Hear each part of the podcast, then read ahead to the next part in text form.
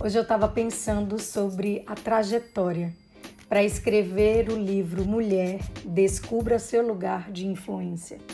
Não foi nada fácil chegar até aqui, muito pelo contrário. A primeira coisa que eu queria te dizer é que não existe condição ideal para a gente começar a fazer algo. Não existe. Sabe, eu lembro do apóstolo Paulo. Ele tinha um espinho na carne, mas isso não o paralisou.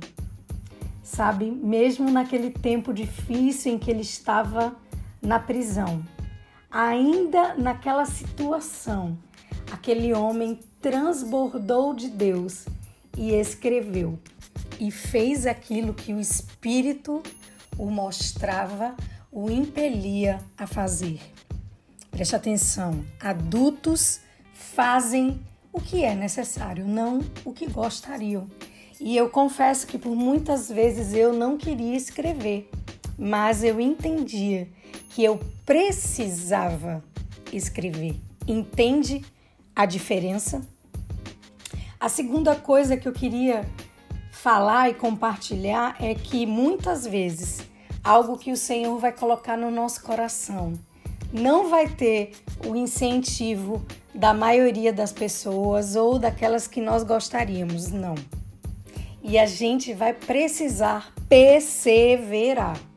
Não é fácil, principalmente para mim que tenho como linguagem de amor palavras de motivação, de afirmação e não ouvir um incentivo é algo ainda muito mais difícil.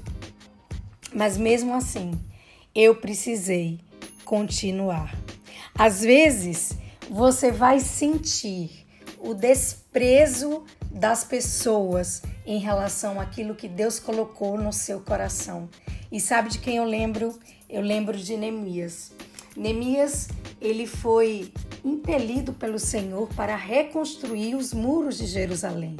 Ao chegar lá e a liderar todo o povo para a reconstrução, tudo bem, não era uma tarefa fácil, mas é o Senhor quem coloca em nós o querer e o realizar. Então, Neemias foi. E lá ele conta que muitos desprezavam ele Muitos achavam que aquela obra era grande demais, que Neemias não ia dar conta. E sabe, eu tenho aprendido que desprezo é igual a indiferença, que é igual a oposição. A gente precisa fazer o que tem que ser feito, ainda que haja oposição, indiferença.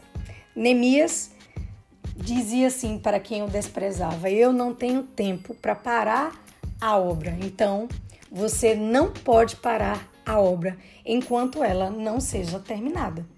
Neemias concluiu em 52 dias, o que para os opositores e aqueles que o perseguiam era algo impossível, e era. Mas o Senhor estava com ele, e a visão que o Senhor tinha dado a Neemias e a força que o Espírito havia dado, ele conseguiu realizar a tarefa. Então, eu aprendi nesse tempo que, mesmo sentindo, percebendo o desprezo e a indiferença, eu precisava continuar. Até Jesus sofreu oposição. Até Jesus suou sangue para fazer aquilo que Deus queria, cumprir a missão dele aqui na terra, que era se entregar na cruz. Até Jesus o Rei dos Reis, o Deus Todo-Poderoso, quanto mais eu e você. Jesus cumpriu o tetelestai dele, sabe? A missão que ele tinha, mesmo diante da perseguição, da oposição e do sofrimento. Nesse tempo, eu precisei aprender mais e mais sobre disciplina eu precisei o tempo todo ganhar a batalha diária na minha mente. Quantas vezes eu pensei: para que você está escrevendo isso? Ninguém vai ler. Para que você está escrevendo isso? Tá ruim.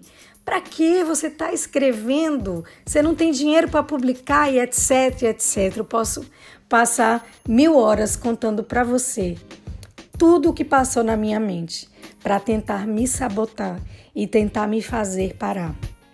Mas havia uma voz, uma preciosa voz que me dizia: Ei, isso eu que coloquei no seu coração. A inspiração, a vontade era do Senhor e Ele fez com que o meu coração palpitasse por isso. Certo dia eu escutei de uma amiga que disse assim: Ana, eu fico impressionada com você, porque você é uma pessoa que, quando ouve a voz do Senhor, você imediatamente cumpre o que ele fala e não desiste e não para. Você é muito ousada e corajosa. E aquela palavra realmente é algo que eu tenho na minha vida e estou falando para você não é para me ensoberbecer, não mas é para te dizer que essa é a voz que nós temos que ouvir a voz do Espírito. São tantos os opositores, são tantos os críticos de plantão e a gente precisa ter certeza o que que o Espírito está falando, o que que ele está dizendo, para onde ele quer que a gente siga, se mova. E foi isso que eu fiz. E toda vez que vem as dificuldades na minha frente, eu lembro da preciosa voz me dizendo: vá, não temas, vá, vá, eu vou mandar os recursos, vá, eu vou te inspirar, vá, você vai conseguir na força do Espírito, vá. Então, hoje eu queria te dizer isso. Antes de terminar, eu preciso falar mais uma coisa. Hoje, a vítima que quer habitar em mim disse assim: Nossa Senhor, por que para mim é tão difícil? Porque para mim é uma luta, é uma luta para fazer as coisas, é uma dificuldade, é muita oposição. E eu estava né, pensando nisso e a vítima aflorando. E o Espírito me falou: Ana, a oposição é para todos os filhos, é é para o reino. Isso até vai soar esquisito que eu estou falando, mas é. A gente conquista o reino pela força.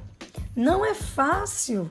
Não é fácil. Jesus, ele sofreu, ele precisou empenhar a força. Era a força do espírito, é fato. Mas há também um esforço físico, mental, para que a gente faça aquilo que o Senhor deseja. Se há a vítima dentro de você que quer aflorar, como aflorou em mim hoje, deixa eu falar para essa vítima aí, como o Espírito falou para mim. Não é difícil para você. O reino de Deus, ele é conquistado assim, com força, disciplina, empenho, decisão e submissão, obediência à voz do Espírito. Tá aqui. Eu concluí essa etapa na jornada. E você? E você? A palavra que eu tenho para te liberar hoje é: faça. A despeito da oposição, faça.